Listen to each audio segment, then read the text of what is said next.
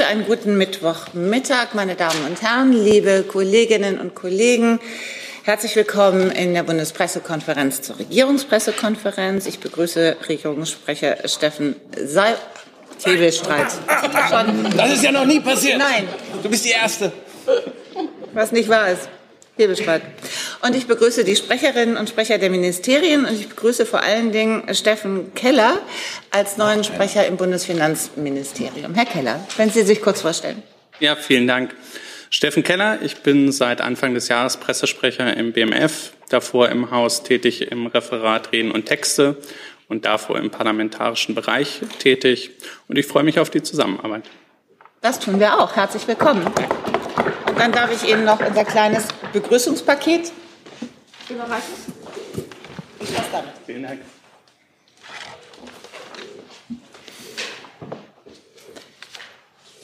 Und damit sind wir beim Kabinett. Herr Hebestreit, bitte.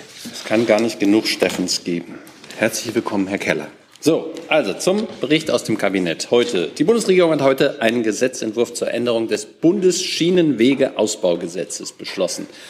Das Gesetz ist die rechtliche Grundlage für Investitionen in Schienenwege der Eisenbahn des Bundes. Die bisherige Ausgestaltung des Gesetzes hat sich seit einiger Zeit als Investitionshemmnis erwiesen. Dabei sollen nun mit der Schaffung zusätzlicher Finanzierungsoptionen höhere, schnellere und an den verkehrlichen Erfordernissen ausgerichtete Investitionen in die Eisenbahninfrastruktur ermöglicht werden. Ziel ist es, die Leistungsfähigkeit und die Verfügbarkeit der Eisenbahninfrastruktur zu steigern, um das wachsende Personen- und Güterverkehrsaufkommen zu bewältigen. Damit ist die Eisenbahninfrastruktur nicht nur Treiber eines energieeffizienten und klimafreundlichen Verkehrs, sondern auch wesentlicher Baustein zur Erreichung unserer Klimaschutzziele.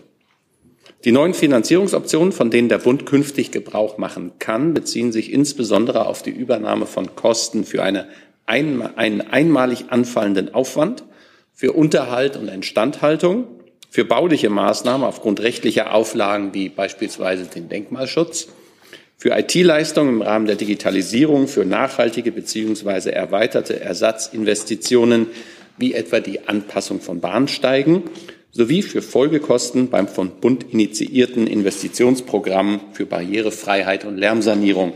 Alle nach Änderung des BSWAG optional durch den Bund finanzierbaren Maßnahmen sind vertraglich zwischen Bund und den Eisenbahnen des Bundes zu vereinbaren.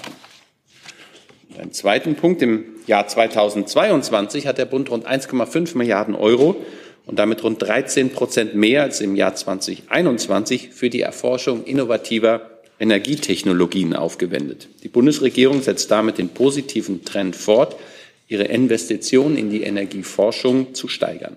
Das geht aus dem Bundesbericht Energieforschung 2023 hervor, den das Bundeskabinett heute beschlossen hat.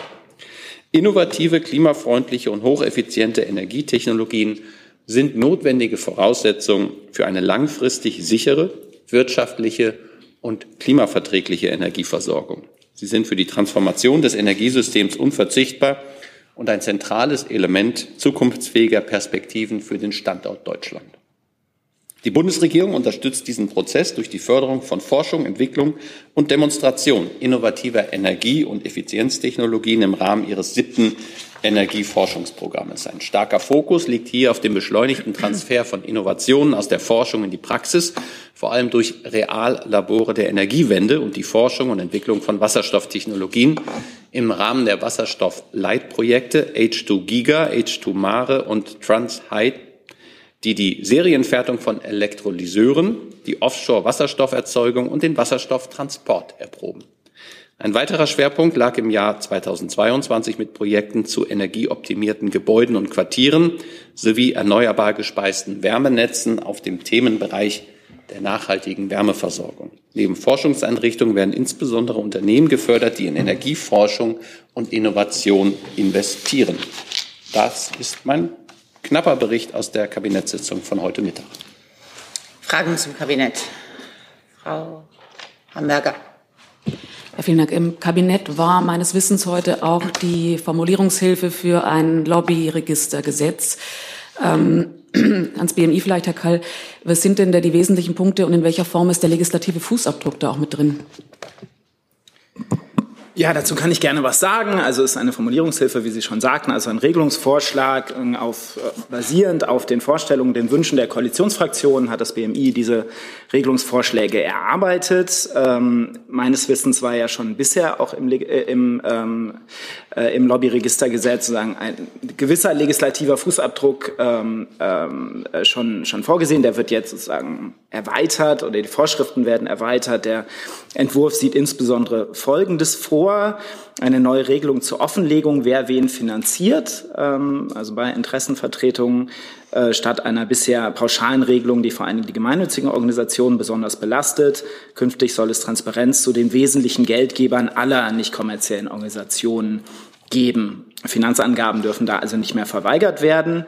Äh, wer Lobbyismus für Dritte betreibt, also vor allem professionelle Lobbyagenturen, müssen künftig das Ziel, die konkret eingesetzten Beschäftigten und Kosten des jeweiligen Auftrags angeben und so Transparenz darüber herstellen, für wen sie zu welchen Zwecken arbeiten.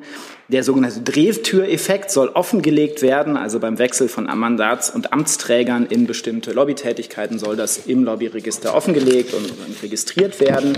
Und was sehr wichtig ist, auch für den Fußabdruck, von dem Sie gesprochen haben, bereits Kontakte ab der Referentenebene also von Referentinnen und Referenten. Auf der Arbeitsebene der Ministerien soll es künftig eine Eintragungspflicht äh, geben im Lobbyregister. Das ist bisher erst ab der Ebene der Unterabteilungsleiterinnen und Unterabteilungsleiter so, also sozusagen zwei Ebenen weiter oben bisher. Und so werden letztlich alle äh, Kontakte, die äh, mit den Arbeitsebenen der Ministerien bestehen, zu bestimmten Gesetzgebungsvorhaben dann auch im Lobbyregister sich wiederfinden. Zusatz, Frau Hamburger? Fragen dazu, Herr Gavrilis? Ja, mich würde nochmal interessieren, Herr Kai, wann kommt denn die Regelung, dass man weiß, wer wann tatsächlich an Gesetzesvorhaben mitgewirkt hat? Das kann man ja äh, daraus entnehmen, wann, wie, welche Abstimmungsprozesse erfolgt sind, wer mit wem Kontakt hatte. Und deswegen soll das ja in wesentlich schärferer, wesentlich umfassenderer Weise als bisher sich dort auch wiederfinden. Und dann gibt es natürlich noch andere Instrumente, um das festzustellen. Also beispielsweise veröffentlichen wir ja im Rahmen der Ressortabstimmung oder in dem Moment, wo die Abstimmung mit Ländern und Verbänden beginnt, äh, die Gesetzentwürfe und veröffentlichen in aller Regel auch im Anschluss die Stellungnahmen, so dass man ja auch da nachvollziehen kann, welche Organisationen in welcher Weise zu einem Gesetzentwurf Stellung genommen haben ähm, und auch nachvollziehen kann, was davon gegebenenfalls dann auch eingeflossen ist. Also das Lobbyregister ist nicht das einzige äh, Mittel, um Transparenz herzustellen, sondern insbesondere über die äh, Verbändebeteiligung und die veröffentlichten Stellungnahmen erfolgt das ja auch sagen, in einer zusätzlichen inhaltlichen Weise, nicht nur die Kontakte, sondern auch äh, die inhaltlichen Stellungnahmen. Zusatz? Hm, Verbändeänderung, das gibt's ja bereits. Ist das sozusagen der erste und auch letzte Schritt äh, der Transparenzinitiative der Bundesregierung oder kommt da noch was in dem Bereich? Also wir stellen jetzt ja in einer wesentlich umfassenderen Weise als bisher Transparenz her. Das Lobbyregister wird sehr wesentlich erweitert um die Punkte, die ich gerade genannt habe, also sagen, ab der kompletten Arbeitsebene die Kontakte nachzuvollziehen, den Drehtüreffekt, der ja vielfach äh, kritisiert wurde bei Wechseln in die Wirtschaft oder in Lobbytätigkeiten auch transparent nachzuvollziehen. Insofern gibt es ja wesentliche Erweiterungen, damit doch der Koalitionsvertrag umgesetzt. Und wie gesagt, ähm, das ist jetzt kein Gesetzentwurf der Bundesregierung, sondern es, ist ein, ein Regelung, es sind Regelungsvorschläge, die wir auf Bitten der Koalitionsfraktion erarbeitet haben. Deswegen ähm, ich mich zusammen mit weitergehenden Initiativen auch zurückhalten wollen und sie dazu dann an die Fraktionen verweisen. Herr Stein. Am Lobbyregister wurde bislang ja auch kritisiert, dass äh, große Organisationen, Verbände wie zum Beispiel die Kirchen oder die Gewerkschaften äh, überhaupt keine Auskünfte geben müssen und darin überhaupt nicht erfasst sind. Äh, ändert sich das jetzt denn? Also meines Wissens ist der wesentliche Grund dafür, dass sowohl Kirchen als auch Gewerkschaften eine besondere, auch verfassungsrechtlich verbürgte Rolle haben, besondere Rechte haben und deswegen dort bislang nicht in diese Art der gesetzlichen Regulierung und der Transparenzpflichten aufgenommen worden sind. Ähm, ich meine auch, dass es daran durch die aktuellen Regelungsvorschläge erstmal keine Änderung gibt. Ähm, frage aber noch mal nach, falls wir da was nachreichen können. Dann hätte ich noch eine zweite Frage. Nun ist das Lobbyregister ja eine Einrichtung des Deutschen Bundestages. Warum brauchen eigentlich die Koalitionsfraktionen eine Formulierungshilfe der Bundesregierung und leisten die Arbeit nicht ganz einfach selbst? Das ist etwas ganz Übliches, weil natürlich viel ähm, juristische Expertise in den Ministerien besteht und auch gerade in unserem Ministerium, dem Bundesinnenministerium, als einem von zwei Verfassungsressorts, guckt die Kollegin aus dem anderen an. Und da ist es etwas ganz Übliches in vielen Bereichen, dass ähm, auch die Ministerien ähm, fachliche Vorschläge, wie man etwas in Gesetzesform gießen kann, auch für die Koalitionsfraktionen erstellen. Weitere Fragen zum Lobbyregister? Andere Fragen zum Kabinett? Hier ist Hans, der informelle Alterspräsident hier. Aus Erfahrung geboren der Hinweis, es lohnt sich, Jung und Naiv zu unterstützen, per Überweisung oder PayPal. Guckt in die Beschreibung. Das ist gleich ein ganz anderer Hörgenuss. Ehrlich. Herr Clement. Herr Alexandrin, ich würde gerne noch mal zu der Schieneninstandhaltung der Finanzierung fragen. Können Sie mal etwas anschaulicher, konkreter sagen, wie sich diese neuen Finanzierungsoptionen auf Instandhaltung, Unterhalt auswirken und wann das vielleicht auch ähm, die Kundschaft der Bahn zu spüren bekommt? Ja, das kann ich sehr gerne tun. Also es ist völlig klar, allen ist völlig klar, dass das deutsche Schienennetz in einem Zustand ist, wie es nicht bleiben kann und dass wir hier schnellstmöglich Verbesserungen herbeiführen müssen. Das tun wir, indem wir verschiedene äh, Maßnahmen ergreifen. Und eine dieser Maßnahmen ist jetzt eben die Vereinfachung der Finanzierungsstrukturen.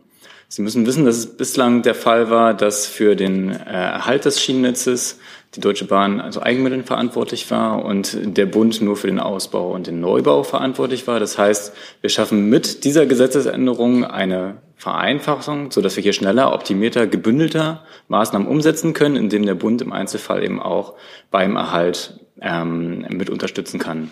Das hat den Vorteil, dass wir beispielsweise bei der Generalsanierung der Hochleistungskorridore, also der am meisten belasteten Schienenverkehrsstrecken in Deutschland, aktuell ein äh, Maßnahmenpaket geplant haben, das vorsieht, dass wir statt unter dem rollenden Rad exakt diese 42 Korridore nehmen und komplett general sanieren, sodass hier, wo der meiste Verkehr abläuft, wir einen, äh, in sehr kurzer Zeit wieder einen sehr guten Zustand herstellen können. Und exakt für diese Maßnahmen brauchen wir auch dieses Gesetz.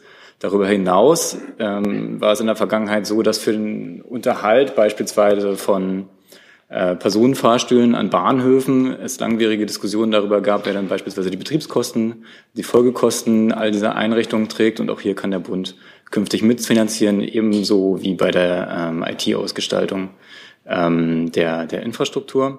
Und für den Kunden wird das in der Tat sehr schnelle Auswirkungen haben, weil insbesondere diese Maßnahmen, die zur, ähm, zur Erhöhung der Barrierefreiheit beitragen, können dann eben sehr, sehr frappierend abgekürzt werden äh, und befinden sich dann eben nicht in elendig langen Diskussionsschleifen bis bislang. Zusatz? Das heißt, Sie erhöhen auch den direkten Zugriff auf konkrete Instandhaltungsvorhaben bei der Bahn durch das Ministerium.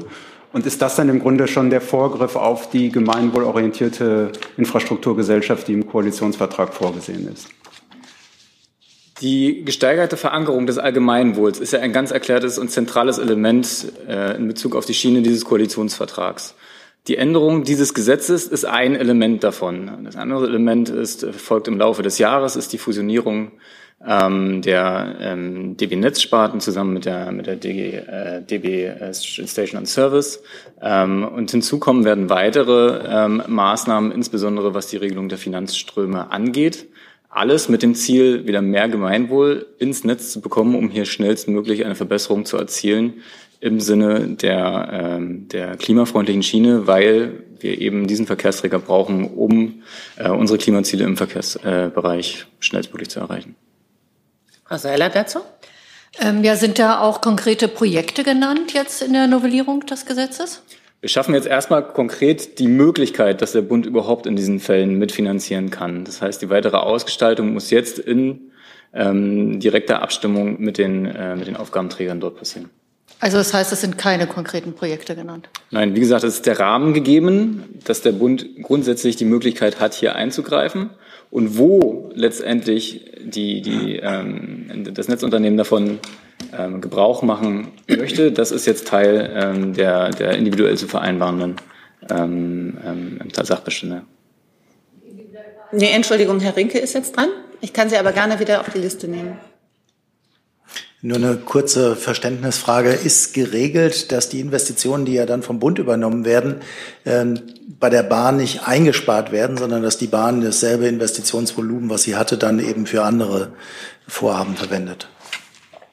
Ja, darum geht es ein bisschen. Ne? Also wir hatten am, im bestehenden System ja eine Art Fehlanreiz, könnte man sagen, beziehungsweise Hebestreit hat es, glaube ich, ein Investitionshemmnis genannt dass man eben, wenn das System so ausgelegt ist, dass der Aus- und Neubau nur durch den Bund erfolgt, die Erhaltung aber durch den Aufgabenträger erfolgt, beziehungsweise durch die Bahn selbst, äh, dem wollen, also diesem Kreislauf wollen wir einfach entgegenwirken und sagen, wir schaffen hier die Möglichkeit, dass der Bund auch bei Maßnahmen, die beispielsweise erst in geraumer Zeit ablaufen würden, ähm, wir hier eingreifen können, damit wir eben Sachen bündeln können. Ne? Also die Problematik, die wir aktuell im Netz haben, ist ja, dass wir sehr, sehr viele Baustellen haben weil der Zustand des Netzes eben über die vergangenen Jahre so geworden ist, wie er jetzt ist. Äh, das heißt, wir haben an ganz, ganz vielen Stellen Baustellen und wir wollen eben dahin, dass wir sagen, wenn wir eine Strecke anfassen, dann wir beispielsweise, keine Ahnung, den Unterbau machen müssen, den Schienenstrang machen müssen, den Oberbau machen müssen, dass wir die gleiche Strecke nicht in den nächsten Wochen oder im nächsten halben Jahr nochmal sperren müssen und nochmal sperren müssen und nochmal sperren müssen, sondern dass wir die Maßnahmen, die auf dieser Strecke absehbar in den nächsten Jahren anfallen, mit einmal erledigen, sodass über die nächsten Jahre dann wieder Baufreiheit auf dieser Strecke besteht. Mit dem ersten Korridor, bei dem das so erfolgen wird, wird die Riedbahn sein. Das ist der zentralste Nord-Süd-Korridor, den wir in Deutschland haben. Jeder siebte, äh, jede siebte Fernverkehrsverbindung durchläuft diesen Korridor. Ähm, hier werden wir im, im zweiten Halbjahr 24 für insgesamt fünf Monate diesen Korridor komplett schließen, sodass der mit Anfang 25 dann tatsächlich als generalsanierter Korridor dem Netz wieder zur Verfügung steht. Und weil eben sehr, sehr viele Züge diese Korridore durchqueren, ist jede Störung, die sich auf einem dieser Korridore ereignet, setzt sich ja, perpetuiert sich ja im Netz weiter fort, sodass wir, wenn wir diese Korridore general sanieren und hier Störungsfreiheit schaffen, eben auch einen sehr großen Effekt sehen werden, was die Pünktlichkeit im restlichen Netz angeht. Herr Steinkohl, noch mal dazu? Ja, Herr Alexandrin, wäre es unter den von Ihnen genannten Gemeinwohlgesichtspunkten, ich sage jetzt mal Fahrgastgesichtspunkten, nicht wesentlich sinnvoller, statt ständig an irgendwelchen Korridoren rumzuschustern, ganz einfach mal parallel zum vorhandenen Schienennetz auf den wichtigsten äh, Strecken eine wirkliche Schnellbahntrasse zu bauen, wo nichts anderes fährt als schnelle Züge der Deutschen Bahn? Das ist eine super Idee, über die können wir uns ja in 20, 30 Jahren unterhalten, wenn diese Schnellbahntrassen dann fertig wären. Wir haben aber keine 20, 30 Jahre, sondern wir müssen jetzt mehr Kapazität im Netz schaffen. Und das schaffen wir durch drei Elemente. Das ist zum einen die erwähnte Sanierung des Bestandsnetzes. Das ist zum anderen die Digitalisierung des Netzes, weil wir eben mit digitaler Zugsicherung äh, mehr Kapazität im Bestandsnetz schaffen. Und das ist der Aus- und Neubau, so wie wir ihn im Deutschlandtakt vorgesehen haben. Dann Frau Sahler nochmal. Äh, ja, nochmal eine Nachfrage zu den Projekten. Den haben Sie gesagt, individuell zu vereinbaren. Das ist dann zwischen Land und Deutscher Bahn? Das ist zwischen Bund und Deutscher Bahn. Also das Land spielt keine Rolle dabei? In der Regel nicht, nein. Ah ja. Es sei denn, es sind ÖPNV-Strecken, aber da greift ein anderes Regime. Die greifen ja nicht auf die Leistungs- und Finanzierungsvereinbarung zurück, sondern das sind dann GVFG-Mittel. Wenn es keine weiteren Fragen dazu gibt, kommen wir zurück zu Herrn Steingohl und seiner Frage zum Lobbyregister. Herr Kall? Ja, Herr Steinko, ich wollte nur sicher gehen, nochmal nachgeschaut. Also es ist so, Kirchen und Gewerkschaften sind weiterhin ausgenommen von den Regelungen, weil ähm, eben dort verfassungsrechtliche Bedenken bestehen hinsichtlich der besonderen und verfassungsrechtlich geschützten Rolle von Kirchen und Gewerkschaften, dann deren Interessenvertretung dort auch aufzunehmen. Wenn keine weiteren Fragen zum Kabinett sind, machen wir weiter bei Herrn Budwig und einem neuen Thema. Da geht es um Nord Stream.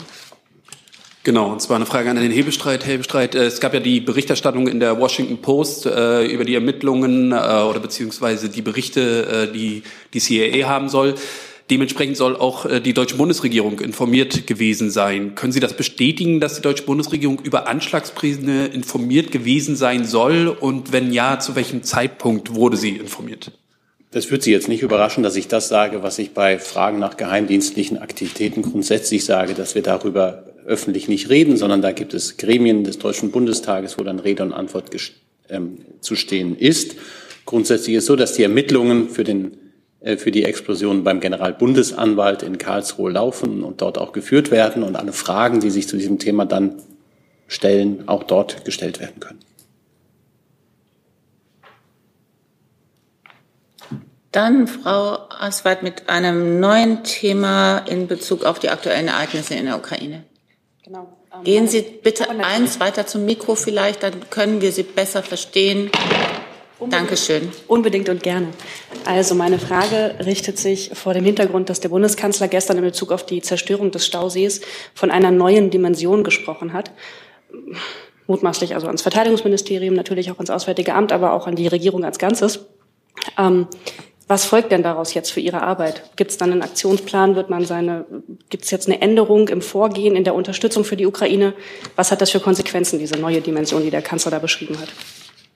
Ich glaube, die Beschreibung des Bundeskanzlers hat sich auf den Fall an sich, auf die äh, Zerstörung des Staudamms und seine auch umweltpolitischen, äh, umweltpolitischen, sag ich schon, Umweltfragen, die sich daraus ergeben und auch natürlich auch äh, Schutz von Leib und Leben angeht, ähm, das ist ein Verstoß auch gegen ähm, das ähm, Völkerrecht.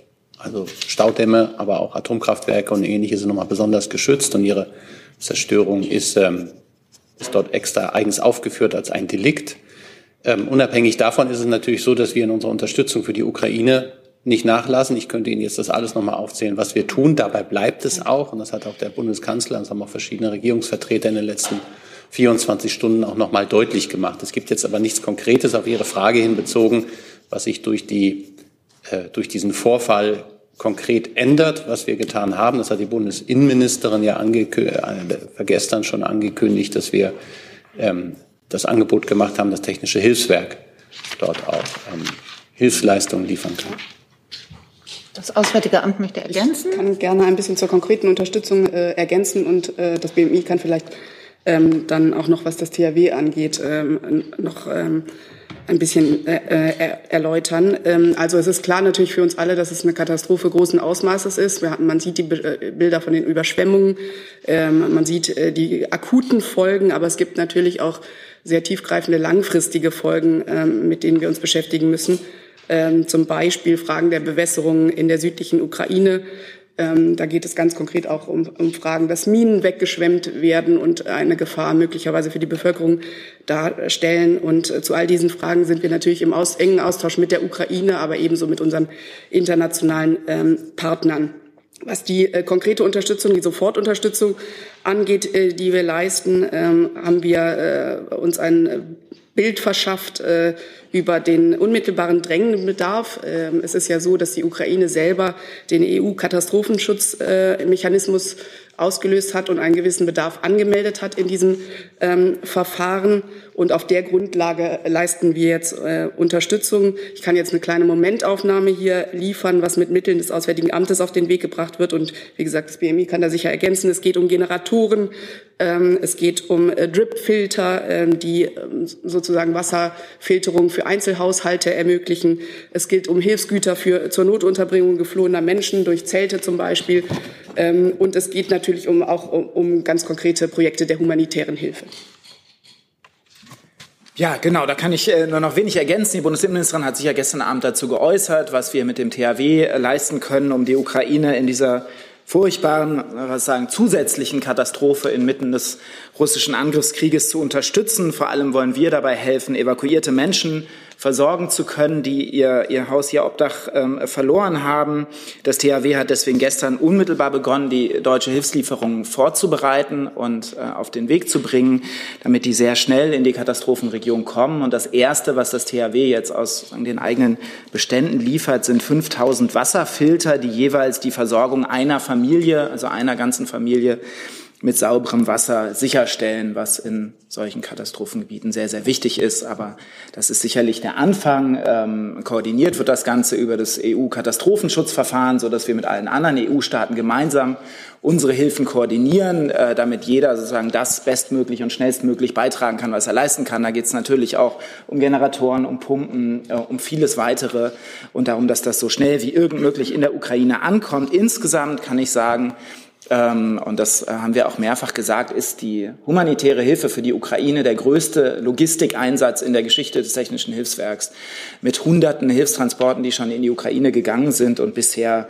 ähm, Hilfsgütern im Wert von mehr als 100 Millionen Euro, die wir da zur Verfügung gestellt haben.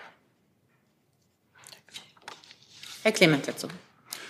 Herr Karl, können Sie denn beziffern, wie hoch das Hilfsvolumen jetzt in diesem konkreten Fall sein wird oder was sich da abzeichnet an Finanzvolumen für den Einsatz? Und kann und wird das technische Hilfswerk in einem Kriegsland überhaupt selbst aktiv werden oder wird das praktisch dann ausgegliedert? Ja, also zum finanziellen Volumen, äh, wie gesagt, was insgesamt bisher durch das THW beschafft und geliefert wurde, über 100 Millionen Euro Warenwert, das habe ich ja gerade genannt, ähm, zum allergrößten Teil finanziert vom Auswärtigen Amt. Soweit ich weiß, vielleicht kann Frau Sasse da zu dem aktuellen Hilfslieferung schon was sagen. wir stehen da natürlich am Anfang. Ich habe gesagt, die 5000 Wasserfilter für jeweils eine Familie ist das Erste, was jetzt wegen dieser konkreten äh, Katastrophe aufgrund des zerstörten Staudamms erfolgt. Deswegen kann ich darüber hinaus noch keine Zahlen nennen. Äh, meines Wissens waren ähm, auch immer wieder Logistiker des THW, um vor Ort zu koordinieren und in so Logistik-Hubs zu koordinieren, auch mit dem Einsatz. Aber ein Großteil der Transporte erfolgt über Speditionen. Zusatz. Für wie gefährlich erachten Sie denn diese Hilfsmaßnahmen? Es ist ja nach wie vor ein Kriegsgebiet, über das wir da reden. Also wie gesagt, wir haben schon hunderte äh, Hilfstransporte in die Ukraine gebracht und bringen lassen. Ähm, zum Glück meines Wissens bisher, ohne dass dabei jemand zu Schaden gekommen ist. Natürlich ist es gefährlich, in einem solchen Gebiet tätig zu sein, aber für uns ist eben klar, auch was die humanitäre, die zivile Hilfe angeht, dass wir mit allen Kräften unterstützen. Und es geht auch weit über das THW hinaus. Das sind viele Feuerwehren in Deutschland, die Material zur Verfügung gestellt haben, Fahrzeuge, Räummaschinen. Ähm, das ist wirklich äh, auch aus den Bundesländern eine große Kraftanstrengung und das so ziemlich seit Beginn des Krieges. Ja, Herr Kall hat ja äh, gesagt, dass, äh, wir, dass wir am Anfang stehen, äh, was die Unterstützung in dieser zusätzlichen Katastrophe für die Ukraine angeht. Ähm, ich kann Ihnen sagen, Herr Clement, dass es heute im Laufe des Tages noch mal ein Treffen äh, geben wird, äh, mit denen äh, im, im Rahmen dessen ähm, sich unsere Kolleginnen und Kollegen im Auswärtigen Amt mit den ähm, Nichtregierungsorganisationen zusammensetzen werden, die bereits in der Ukraine aktiv sind. Das sind ja doch einige. Auch das hat Herr Kall deutlich gemacht, denn wir leisten ja durch, durchgehend humanitäre Hilfe. Und ich würde vorschlagen, dass wir dieses Treffen abwarten und ich dann am Freitag noch mal äh, gerne ein Update zu den Zahlen gebe. Herr Rinke. Eine Frage an Herrn Hebestreit, was die Verantwortlichkeiten für diesen Dammbruch angeht. Der Kanzler hat ja gestern gesagt, nach allem, was man annehmen kann, ist das eine Aggression der russischen Seite, um die ukrainische Offensive aufzuhalten. Ich hätte ganz gerne gewusst, ähm, auf welche Informationen sich diese Annahme stützt. Ich glaube, den, den Worten des Bundeskanzlers habe ich da gar nichts zu Ergänzendes hinzuzufügen, sondern das ist das, was, äh, was er da unter dem, was ihm bekannt ist, geäußert hat. Ich glaube, äh, Wörtlich hat er gesagt, das ist nach allem, was man annehmen kann, eine Aggression der russischen Seite, um die ukrainische Offensive zur Verteidigung des eigenen Landes aufzuhalten. Es reiht sich in viele, viele der Verbrechen ein, die wir in der Ukraine gesehen haben und die vor allem von Soldaten russischer, von russischen Soldaten ausgegangen sind. Das gehört zu einer Kriegsführung, die immer auch zivile Ziele, Städte, Dörfer, Krankenhäuser, Schulen, Infrastrukturen angegriffen hat, was mit einer militärischen Kriegsführung erst einmal gar nicht verbunden ist. Genau, wenn ich nochmal nachfragen darf, es zielt ja die Frage genau darauf, gibt es Informationen, die er hat, die ihn zu dieser Annahme veranlassen? Herr Rinke, dazu habe ich nichts weiter hinzuzufügen. Herr Jessen?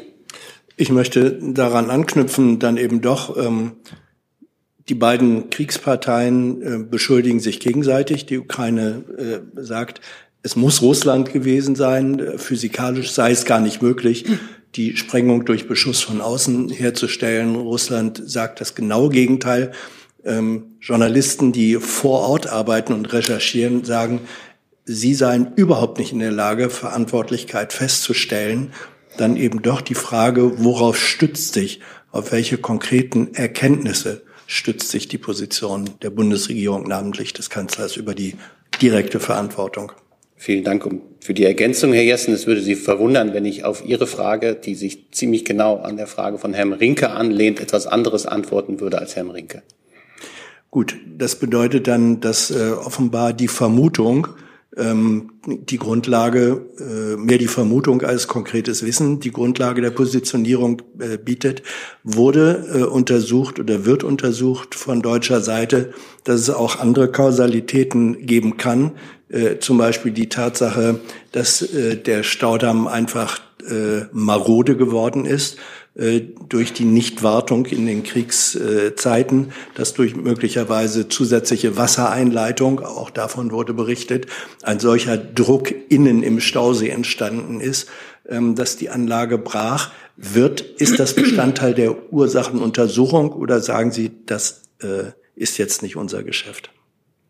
Ich glaube, die, ich würde mir die vielen Prämissen, die Sie in Ihrer Frage untergeschoben hat, alle nicht zu eigen machen und würde ansonsten sagen, ähm, dass äh, ich dem, was ich eben schon nicht gesagt habe, auch nichts hinzuzufügen habe.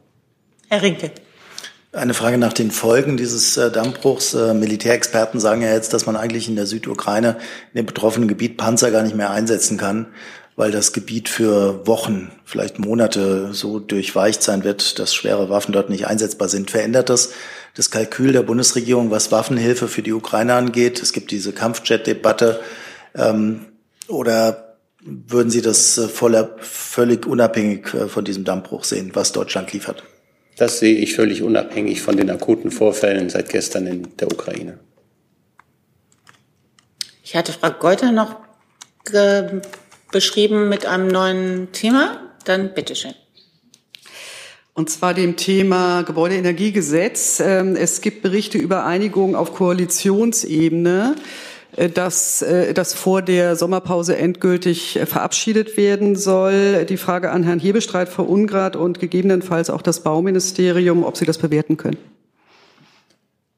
Frau Keuter, das können wir nicht. Wir beobachten das auch. Wir hören auch das eine oder andere. Und ich glaube, sowohl der Wirtschafts- und Klimaschutzminister Habeck als auch der Bundeskanzler haben sich in den vergangenen Tagen optimistisch gezeigt, dass das bis zur Sommerpause im Bundestag verabschiedet werden kann. Und ähm, dieser Optimismus bleibt. Ich kann dem Neuen hinzufügen, äh, das ergänzen, dass äh, das ja bei den Fraktionen liegt und im Bundestag liegt. Also liegt es dort und Sie müssten dort fragen. Wir können da jetzt keine irgendwas verkünden. Die Antwort habe ich erwartet, nur es liegt ja nicht bei den Fraktionen. Es liegt ja im Niemandsland und es ist nicht so, dass äh, der Minister sich dazu nicht geäußert hätte ähm, in, in letzter Zeit und keinerlei ähm, inhaltliche äh, Äußerungen von ihm vorhanden gewesen wären. Daher die Frage eben und vor allem daher auch die äh, Bitte um eine Bewertung und, äh, und nicht um die Frage nach Bestätigung oder ähnliches. Die Bewertung hat ja der Regierungssprecher gegeben, die schließen wir uns an und ähm, der Minister achtet auf das parlamentarische Verfahren und es liegt in der Tat im Bundestag, also nicht im Bundeswirtschaftsministerium. Der Minister hat äh, sich zur Verfügung gestellt, die Fragen beantwortet, war für Gespräche bereit, die ja letzte Woche auch stattgefunden haben. Wir haben ja auch darüber berichtet ähm, und steht natürlich weiter für Fragen wie das gesamte Bundeswirtschaftsministerium mit der Fachebene zur Verfügung, äh, wenn noch weitere Fragen auftauchen können. Aber zum vom parlamentarischen Verfahren, zu den Zeitplänen ähnliches können wir uns in der Tat nicht äußern, weil das liegt wirklich nicht bei uns. Frau Keuter, vielleicht darf ich noch an einer Stelle ergänzen. Ich ziemlich genau vor zwei Wochen an dieser Stelle ähm, habe ich schon mal ähm, meinem Optimismus Ausdruck verliehen, der Zuversicht, dass man da eine Lösung hinkriegen würde, die noch vor der Sommerpause ist. Und ich glaube, alles, was in den letzten 14 Tagen sich öffentlich und nicht öffentlich dazu zugetragen hat, ähm, zeigt, dass ähm, das eine sehr berechtigte Äußerung gewesen ist. Und jetzt müssen wir noch abwarten. Am Ende äh, muss, es entscheiden, muss der Bundestag entscheiden, wann er es aufsetzt. Herr Rinke dazu? Eine Nachfrage an Frau Ungrad. Es ist ja oft so, dass in diesem parlamentarischen Verfahren die Ministerien dann nochmal um eine Formulierungshilfe gebeten werden. Ähm, wenn sich jetzt die Fraktionen äh, geeinigt haben, dann ist doch der normale Weg, dass das Ministerium, Ihr Ministerium, um eine solche Formulierungshilfe gebeten wird. Ist das diesmal nicht der Fall? Also erstmal müssen Sie sich ja einigen. Das weiß ich ja nicht, ob das stattgefunden hat. Dann wird es in die erste Lesung gehen. Dann geht es normalerweise weiter. Wir haben jetzt noch keinerlei ähm, Anfragen in dieser Richtung gehabt. Aber wie gesagt, wir stehen natürlich wie gehabt zu Fragen zur Verfügung und auch für etwas, was der ganzen Sache nach vorne hilft. Also Formulierungshilfe, nur um es zu verstehen vom Ablauf her, wird es, wenn ich Sie richtig verstehe, erst geben, wenn dieser Gesetzentwurf eingebracht wurde. Wenn überhaupt.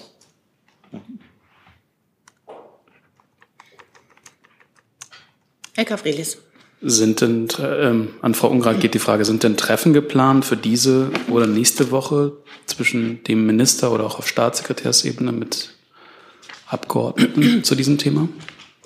Von den, wenn ich für den Minister sprechen kann, kann ich Ihnen jetzt Stand jetzt nichts berichten. Wenn es etwas dazu berichten gibt, würden wir es sagen, kann ich Ihnen jetzt statt jetzt nicht sagen.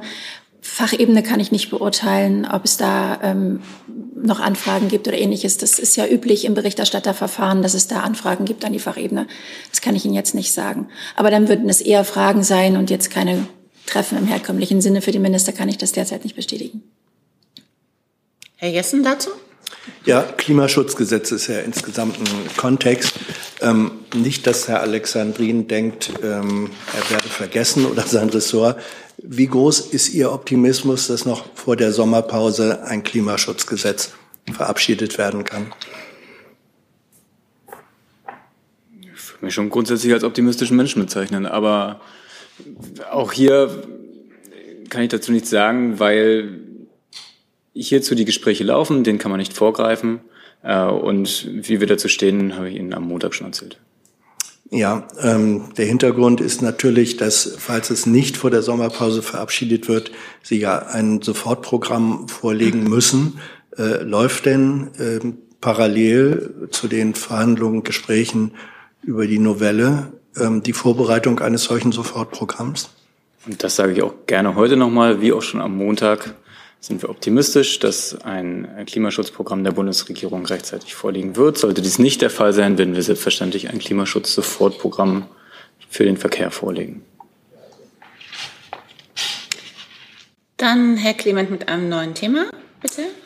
Ja, Frage an Herrn Hebestreit vor der morgigen Romreise des Kanzlers. Da würde mich interessieren, wie sich aus Ihrer Sicht das deutsch-italienische Verhältnis in den acht Monaten ungefähr, seitdem Frau Meloni ihr Amt angetreten hat, entwickelt hat, die ja nun einem sehr rechten Dreierparteienbündnis vorsteht.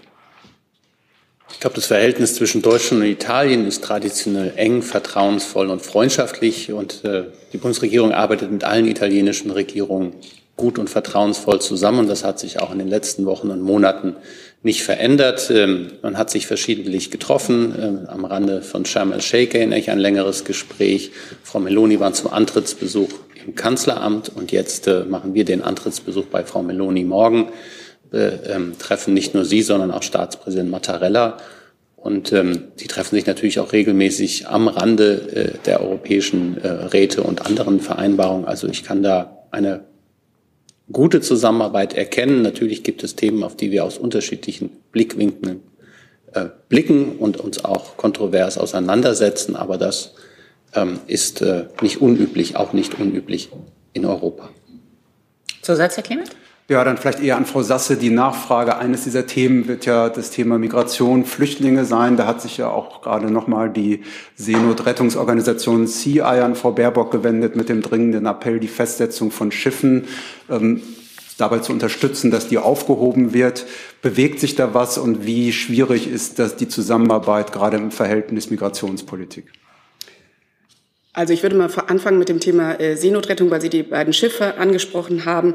Sie wissen, ähm, dass wir, ähm, Sie, Sie kennen unsere grundsätzliche Position, was äh, die Frage der Seenotrettung angeht. Die haben wir an dieser Stelle ja schon äh, sehr häufig dargestellt. Zu den, ähm, ich kann Ihnen auch noch mal sagen, dass wir natürlich auch zu diesen beiden Schiffen in Kontakt mit der italienischen Seite stehen und auch, auch mit den Organisationen, die hinter diesen Schiffen stehen und uns da ähm, um eine Klärung bemühen. Was Ihre andere Frage angeht, nach der äh, Migrations-, europäischen Migrations- und Asylpolitik insgesamt, ähm, wissen Sie ja, dass äh, in, auf Brüsseler Ebene im Vorfeld des JI-Rates, ähm, zu dem Herr Kall sicher mehr Auskunft noch äh, geben kann, ähm, äh, sehr intensive Gespräche laufen, um da äh, zu einer Reform des gemeinsamen europäischen Asylsystems zu kommen. Und äh, da diese Gespräche heute äh, insbesondere noch auf sehr intensiver äh, in, oder in sehr, sehr, intensiv laufen, ähm, würde ich der, Sie da auf diese Gespräche verweisen wollen und äh, dazu nicht weiter im Detail Stellung nehmen, es sei denn, Herr Kalt möchte das. Kommt nochmal dann auf Ihre konkrete Frage an aus Ihrer Sicht dann auch dieses Treffen morgen der Vorbereitung dieser europäischen Migrationspolitik, die ja eben mit Außengrenzen, Zentren etc. gerade vielleicht einen Wandel erlebt? Ja, also die, nicht der Vorbereitung, sondern wir sind ja mittendrin äh, in den Verhandlungen über die sozusagen weiteren noch erforderlichen Schritte für ein gemeinsames europäisches Asylsystem. Zwei sehr wichtige Verordnungen sind ja im Rat schon beschlossen worden, im letzten Jahr auch auf maßgebliche Initiative Deutschlands hin, zusammen mit Frankreich während der französischen Ratspräsidentschaft. Das sind die Screening- und die Eurodac-Verordnung, Eurodac 2. Das bedeutet, dass künftig äh, jeder ähm, Ankommende an den EU-Außengrenzen registriert, vollständig erfasst, äh, kontrolliert werden muss, was ja bisher und das nach klaren rechtlichen, auch menschenrechtlichen Standards, was ja bisher äh, keineswegs flächendeckend an den EU-Außengrenzen der Fall ist. Das heißt, die Kontrolle, Registrierung, das ist etwas, was im Rat schon beschlossen ist. Und jetzt äh, morgen, insbesondere zwischen Innenministerinnen und Innenministern, geht es um die sogenannten Grenzverfahren für Menschen mit einer sehr geringen Aussicht auf Schutz. Da hat die Europäische Kommission als Grenzwert vorgeschlagen eine Schutzquote von 20 Prozent. Das heißt, das sind nicht die Menschen, die vor Krieg, Terror und politischer Verfolgung äh, geflüchtet sind. Ähm, da liegen die Schutzquoten äh, insbesondere aus Kriegsgebieten äh, in aller Regel bei 80, 90 Prozent. Das kennen Sie von den äh, Schutzquoten etwa für Syrer in Deutschland. Ähm, aber für Menschen mit eben einer geringen Aussicht auf Schutz sollen künftig die Asylverfahren schon an den Außengrenzen geführt werden, ähm, binnen zwölf Wochen ähm, mit einem kompletten rechtsstaatlichen äh, und fairen Asylverfahren nach natürlich rechtlichen Regeln und Standards ähm, und auch der Möglichkeit, Rechtsschutz zu erhalten. Ähm, und das ist ein wesentlicher Punkt, um den es morgen geht. Und das Ganze funktioniert natürlich nur, wenn insbesondere den Mittelmeeranrainern, die dann diese Grenzverfahren führen, ähm, auch sozusagen die Solidarität der anderen Europäer gilt, äh, Menschen, die ein Recht haben, in die EU einzureisen, dann auch aufzunehmen ähm, und gegenseitig zu entlasten. Das nennt sich Solidaritätsmechanismus, man könnte es auch Verteilung nennen. Ähm, und diese beiden ähm, ganz wesentlichen Punkte, die gehen nur in einem Gesamtpaket und darüber verhandeln wir sehr, sehr intensiv ähm, letztlich seit langer Zeit, weil es eben Schritt für Schritt hin zu diesem gemeinsamen europäischen Asylsystem führen soll. Äh, wie gesagt, wichtige Durchbrüche haben wir schon erreicht. Einiges ist schon beschlossen, aber die Punkte, die morgen verhandelt werden, sind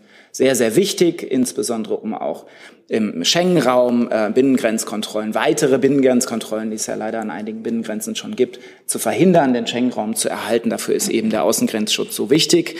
Und ähm, die Bundesinnenministerin führt dazu heute noch sehr viele Gespräche mit Amtskollegen und heute Abend geht es dann in Luxemburg los und morgen dann offiziell im Innenrat. Herr Rinke zur Romreise, jetzt weiß ich nicht, welchen Aspekt. Ja, passt genau dazu. Okay.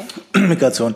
Herr Hebestreit, ich hätte ganz gern von Ihnen eine Einschätzung, ob auch dieses Thema Migration in dem bilateralen Gespräch eine große Rolle spielt und wie Sie eigentlich Italien einschätzen. Der Kanzler hat ja gestern gesagt, dass 80 Prozent derjenigen Migranten, äh, Flüchtlinge, die einen Asylantrag in Deutschland stellen, äh, nicht vorher in anderen Ländern registriert waren. Ein Teil von denen kommt ja auch über Italien. Also ist Italien aus Ihrer Sicht äh, Teil des Problems oder der Lösung? Ich glaube, die, gerade den letzten dieser Alternative möchte ich ausdrücklich nicht beantworten, weil es ja jetzt darum geht, und das hat Herr Kaya jetzt auch nochmal deutlich gemacht, eine gemeinsame europäische, ein gemeinsames europäisches Asylsystem zu, äh, zu etablieren, das den Anforderungen, die wir im Augenblick alle äh, spüren, gerecht wird, äh, auch unseren Anforderungen an den Schutz von Flüchtlingen und an den ähm, humanitären Umgang mit Flüchtlingen einerseits, aber natürlich auch um gesicherte Außengrenzen andererseits. Da befinden wir uns auf europäischer Ebene im Gespräch.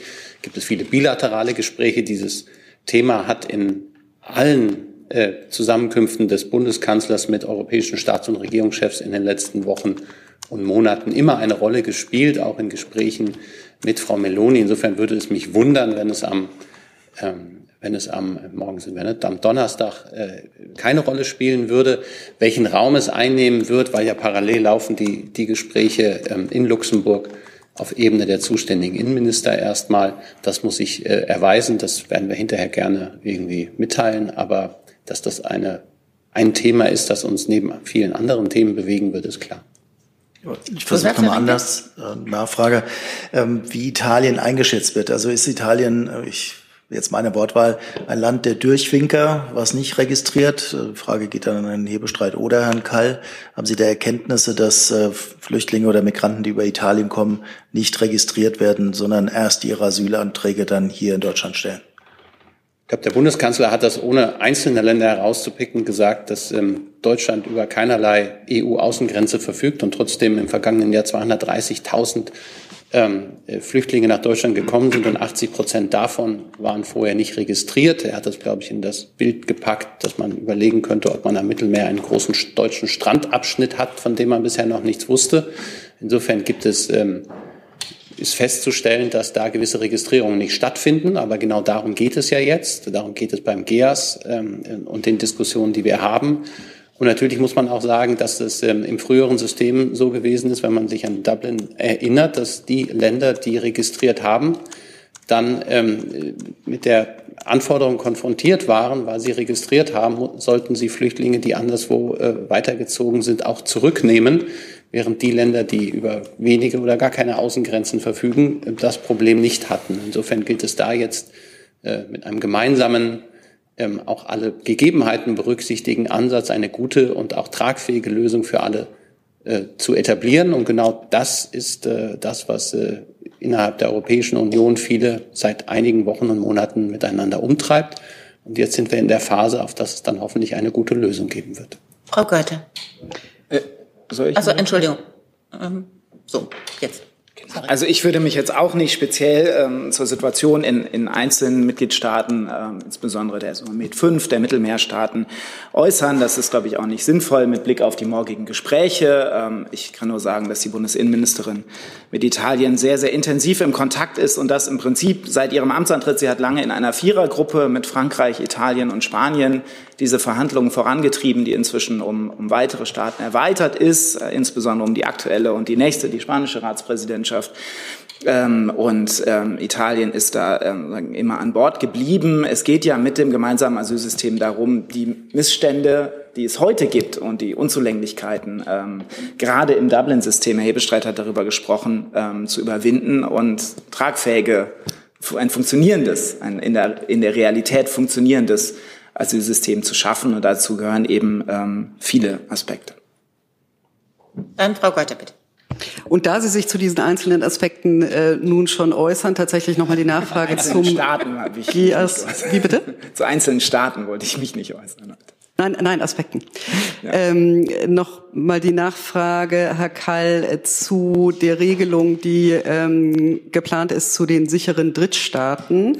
Äh, können Sie wohl erläutern, welche Folge die Erkenntnis, dass eine Person durch einen solchen sogenannten sicheren Drittstaat äh, gekommen ist, konkret für das Verfahren an der EU-Außengrenze hat und welche Folgen sie nach den Planungen hat für ein Verfahren in Deutschland.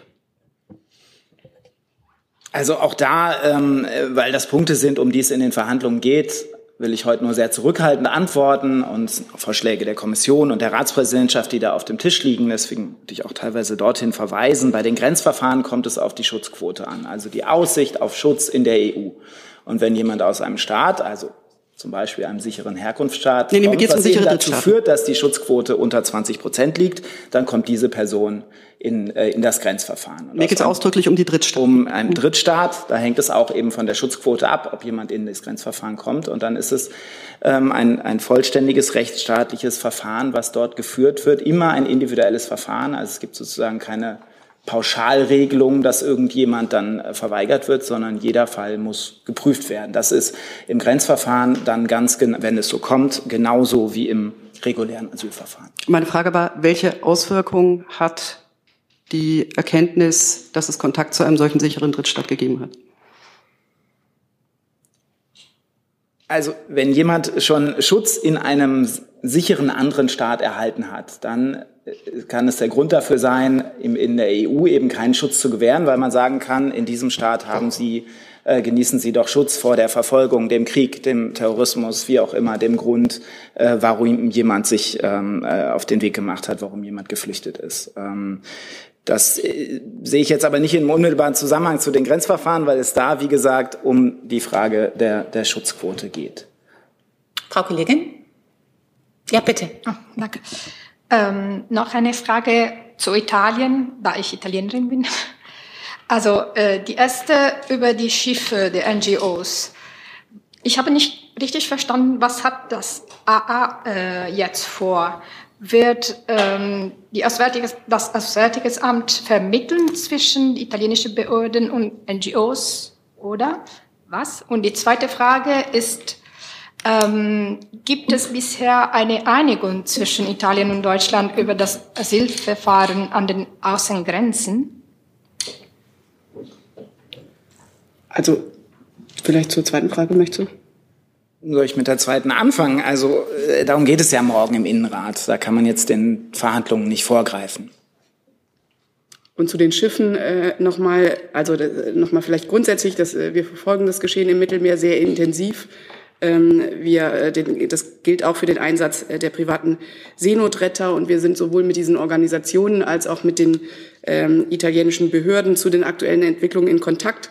Aus unserer Sicht ist es wichtig, dass die ähm, Schiffe schnell wieder ihre lebensrettende Aufgabe wahrnehmen können. Und da, äh, dafür setzen wir uns gegenüber der italienischen Seite ein und haben auch Gespräche mit, der italienischen, äh, mit den italienischen Behörden dazu geführt.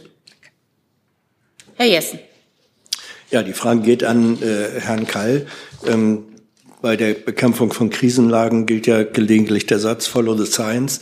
Heute Vormittag, das wissen Sie, hat hier die Science der im Rat für Migration zusammengeschlossenen Wissenschaftlerposition äh, bezogen. Und deren Slogan ist besser keine Reform als eine, die die Probleme verschärft. Sie fordern Deutschland auf, ähm, dieses Paket, diesem Paket nicht zuzustimmen, sondern ähm, sozusagen eine Evaluierung vorzunehmen und dann im nächsten Jahr ähm, an die Aufgabe heranzugehen. Kernargument ist, dass äh, im Moment immer noch das ungelöste Dublin-Verfahren sozusagen vernünftige Regelungen verhindert.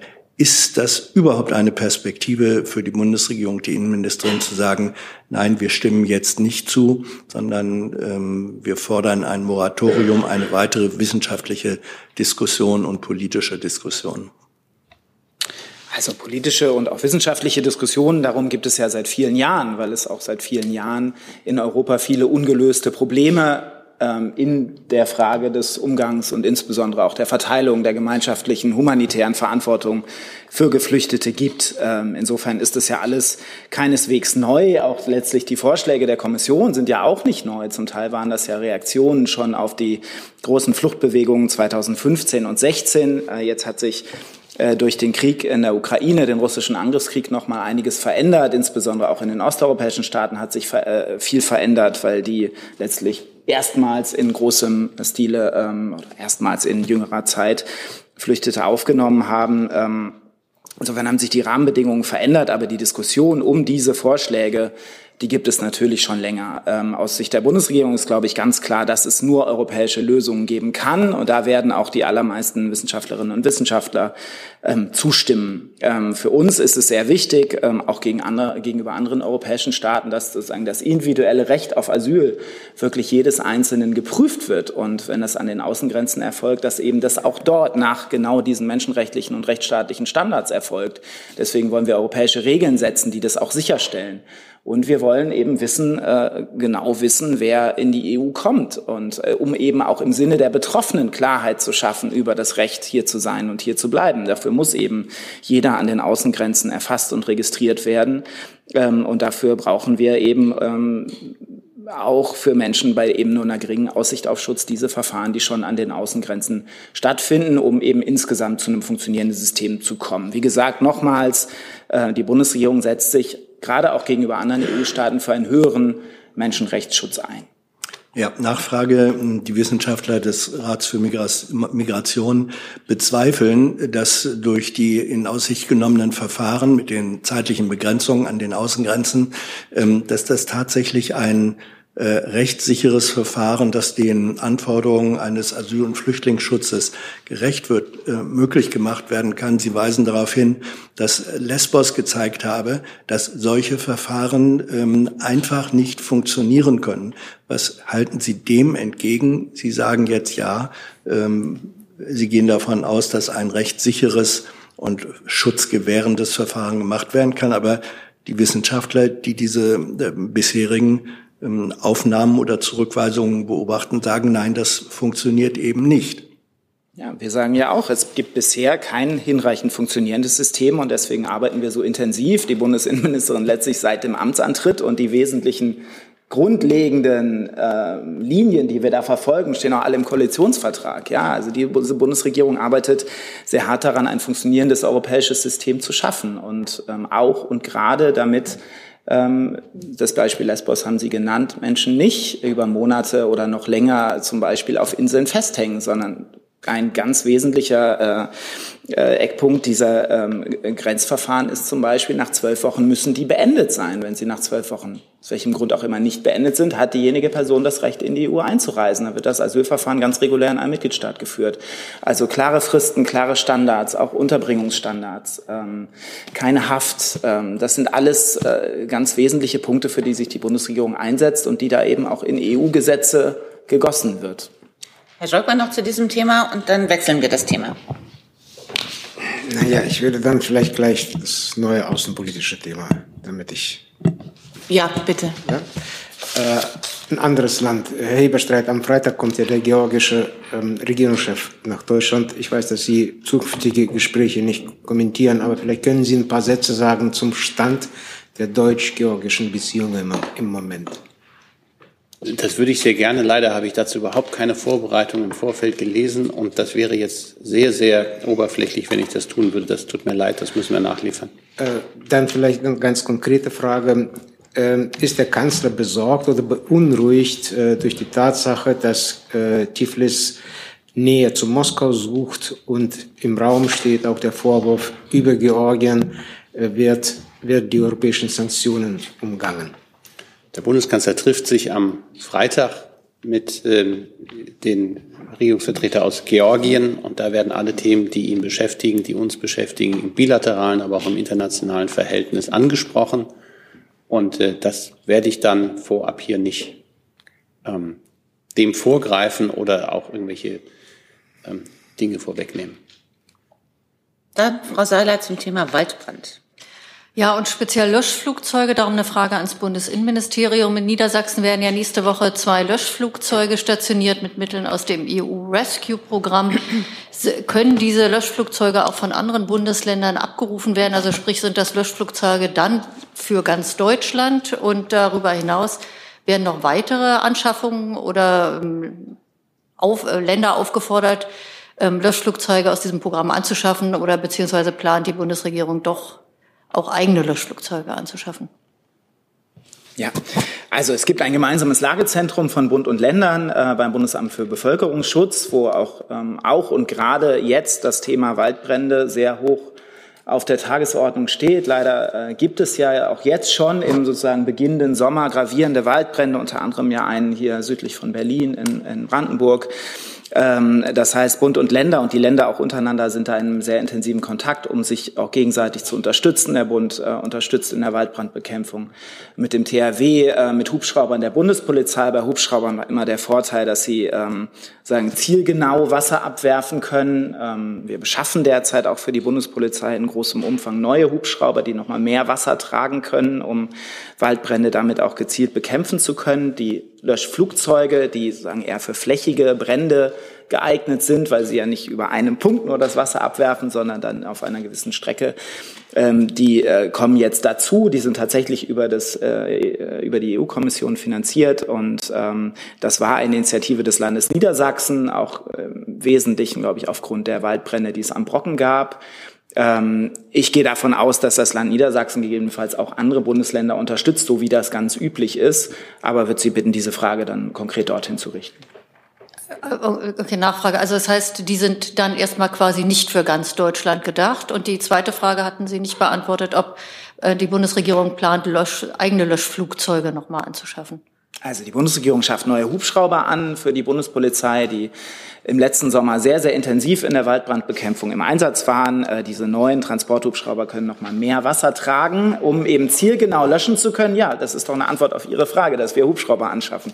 Ähm, da stehen jetzt Löschflugzeuge nicht im Vordergrund, ähm, eben aus dem äh, ganz wesentlichen Grund, dass Hubschrauber eben in der Lage sind, zielgenau auch gerade äh, Brandherde zu löschen. Ähm, bei den Löschflugzeugen gibt es jetzt eben die Möglichkeit, und Niedersachsen hat die genutzt, über EU-Finanzierungen auch äh, Löschflugzeuge äh, zu nutzen. Ähm, wie gesagt, da die, die Zusammenarbeit gerade auch in der Waldbrandbekämpfung zwischen Bund und Ländern einerseits und den Ländern untereinander sehr eng ist, gehe ich davon aus, dass andere Länder auch gegebenenfalls da Unterstützung erhalten. Aber das wäre wirklich bitte eine Frage an das niedersächsische Innenministerium, weil ähm, äh, dort erstmal diese Flugzeuge zur Verfügung stehen. Herr Budwig mit einem neuen Thema, bitte. Ja, und bleibt bei Herrn Kall. Herr Kall, äh, Bundesinnenministerin Faeser hat eine zentrale Ansprechstelle zum Schutz kommunaler Amts- und Mandatsträger angekündigt. Können Sie dazu schon ein paar Details verraten? Also welche Hilfeleistungen sollen dort gestellt werden? Wo soll die eingerichtet werden? Mit wie vielen Mitarbeitern und ab wann soll die kommen? Ja, also die soll äh, jetzt sehr bald eingerichtet werden ähm, und auch bundesweit tätig sein, um den Kontakt zu vermitteln zwischen Sicherheitsbehörden ähm, und äh, insbesondere auch der Polizei vor Ort und anderen Stellen, die eben äh, wichtig sind, um kommunale Amts- und Mandatsträgerinnen und Träger zu unterstützen. Also soll im Wesentlichen eine Lotsenfunktion haben und ähm, den jeweiligen Schutz, der gegebenenfalls nötig ist, die Beratung ähm, vor Ort dann, ähm, dann sicherstellen. Wir haben dazu gestern eine Pressemitteilung herausgegeben. Mehr Details habe ich jetzt nicht. Ein paar mehr Details finden Sie ähm, in der Pressemitteilung. Nachfrage, äh, liegen denn dem BMI aktuelle Zahlen vor, wie viele Amts- und Mandatsträger auf kommunaler Ebene von Anfeindungen oder anderen Angriffen bedroht sind, waren? Also diese Zahlen sind leider über die letzten Jahre ähm, immer wieder gestiegen. Die gehen aus den äh, polizeilichen Statistiken, insbesondere der politisch motivierten Kriminalität hervor, die jetzt erst im April veröffentlicht worden sind. Das finden Sie alles online. Hier ist Tyler, hier kommt die Werbung. Für uns selbst. Kommerzfreier Journalismus seit 2013, nur möglich durch deine Unterstützung. Schau in die Infos wie. Herr Stein kommt mit einem neuen Thema. Äh, um Herrn Kall mal zu entlasten, eine Frage an Herrn Alexandrin. Äh, teilt das Bundesverkehrsministerium die Auffassung der äh, deutschen Luftwaffe und der US-Streitkräfte, dass das Manöver Air Defender 23 äh, für den zivilen Luftverkehr nur zu geringen Problemen und Einschränkungen führen wird? Oder sehen Sie da größere Probleme auf uns zukommen?